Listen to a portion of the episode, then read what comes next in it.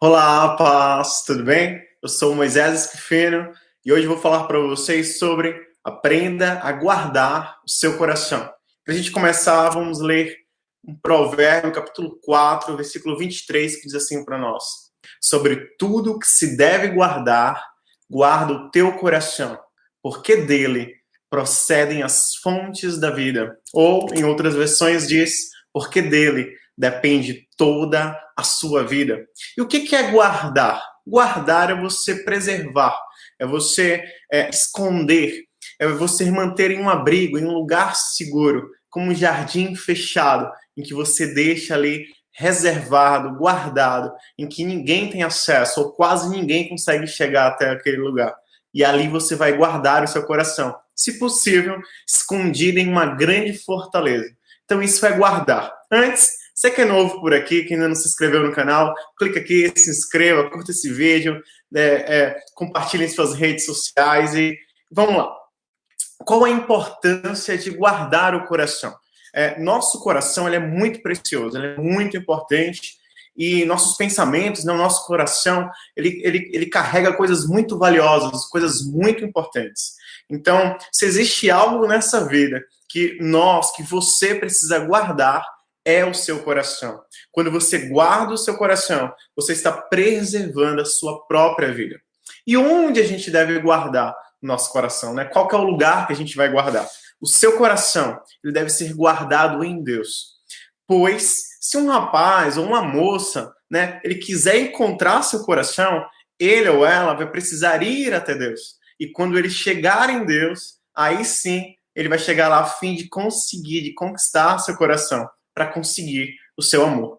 Então, se você confiar o seu coração nas mãos de Deus, saiba que Deus não vai entregar o seu coração para qualquer pessoa, mas somente, tão somente, para alguém que também esteja com o seu próprio coração guardado em Deus. Então, seu coração e o coração do rapaz ou da moça estão guardados em Deus. Então, Deus vai entregar um coração de um para o outro.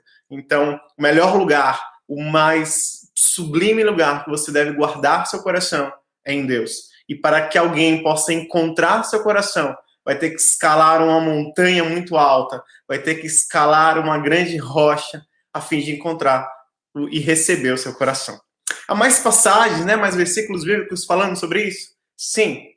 Mateus 6, 21 fala assim para nós: Pois onde estiver o seu tesouro, aí também estará o seu coração. Ezequiel 36, 26 fala assim para nós: Darei a vocês um coração novo e porei um espírito novo em vocês. Tirarei de vocês o coração de pedra e lhes darei um coração de carne, um coração que pulsa, um coração que ama. Salmo 37, 4 fala assim para nós, eu amo esse versículo. Deleite-se no Senhor, descanse no Senhor e ele atenderá aos desejos do seu coração. Provérbios 3:5 fala assim para nós: Confie no Senhor de todo o seu coração e não se apoie em, seus, em seu próprio entendimento. Salmo 51, 10. Cria em mim, aqui Davi é, é, orando, fala: Cria em mim, ó Deus, um coração puro e renova em mim um espírito reto. E é isso que a gente também precisa crer e confiar. Salmo 90, 12, ensina-nos a contar os nossos dias de tal maneira que alcancemos um coração sábio, uma mente sábia.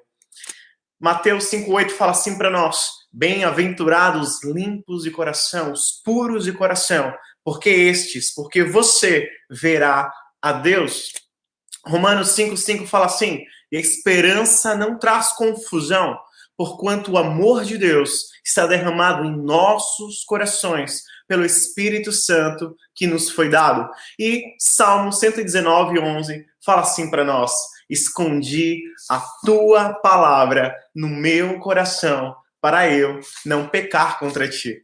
Então, a palavra de Deus ela é, é ouro, né? A palavra de Deus é preciosa, a palavra de Deus é maravilhosa. Então, que a gente possa guardar coisas boas dentro do nosso coração, pensamentos bons em nossa mente e guardar nosso coração e a nossa mente em Deus, sempre, todos os dias da nossa vida. E o que fazer, né? Guarde o seu coração em Deus, confie no Senhor, de todo o seu coração, de toda a sua alma, de todo o seu entendimento e com todas as suas forças. Quando Deus te chamou e Deus te escolheu, seja lá por o que for, ministério, uma profissão, um trabalho, um cargo político, quando Deus te chamou e te escolheu, seja para salvação, é, não foi por causa dos seus dons ou talentos, não foi por causa da sua voz, pelo seu cantar, não foi por causa da sua beleza física, não foi por causa da sua aparência, muito menos por causa da sua é, é, altura ou condição financeira. Mas quando Deus te escolheu, foi por causa do seu coração. Se lembre disso. Quando Deus te chamou e quando Deus te escolheu, não foi por nenhuma outra coisa a não ser aquilo que está no seu coração.